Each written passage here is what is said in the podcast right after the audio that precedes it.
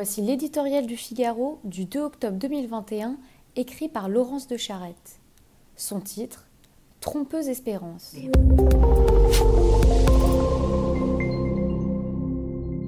Dis-moi comment tu te soignes et je te dirai qui tu es.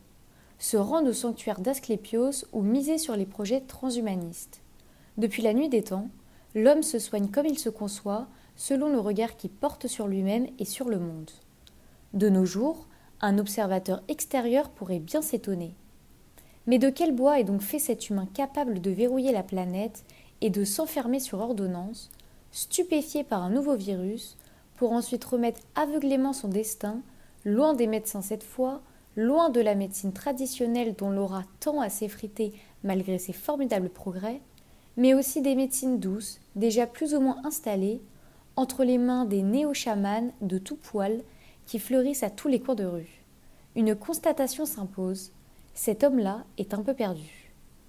Après deux années corps et âme vouées au grand ordre sanitaire, phagocyté selon le mot d'André Comte-Sponville par le panmédicalisme, cette idéologie qui fait de la santé non pas un bien hautement désirable, mais le Graal et le sommet de toute existence. Le voici pris dans les filets de la dictature du bien-être, nouvelle espérance de ces temps qui n'en comptent plus, et prêt pour elle à s'abandonner sans discernement à toutes sortes de gourous et de pratiques feel-good.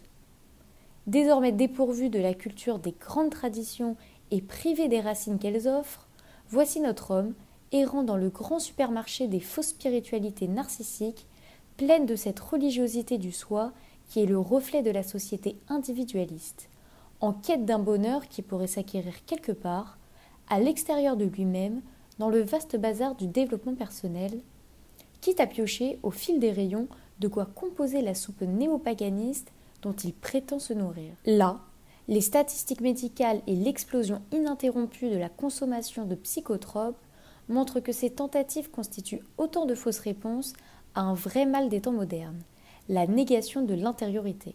Ce monde a acquis une épaisseur de vulgarité qui donne au mépris de l'homme spirituel la violence d'une passion, écrivait Baudelaire. L'avenir ne lui donne pas tort.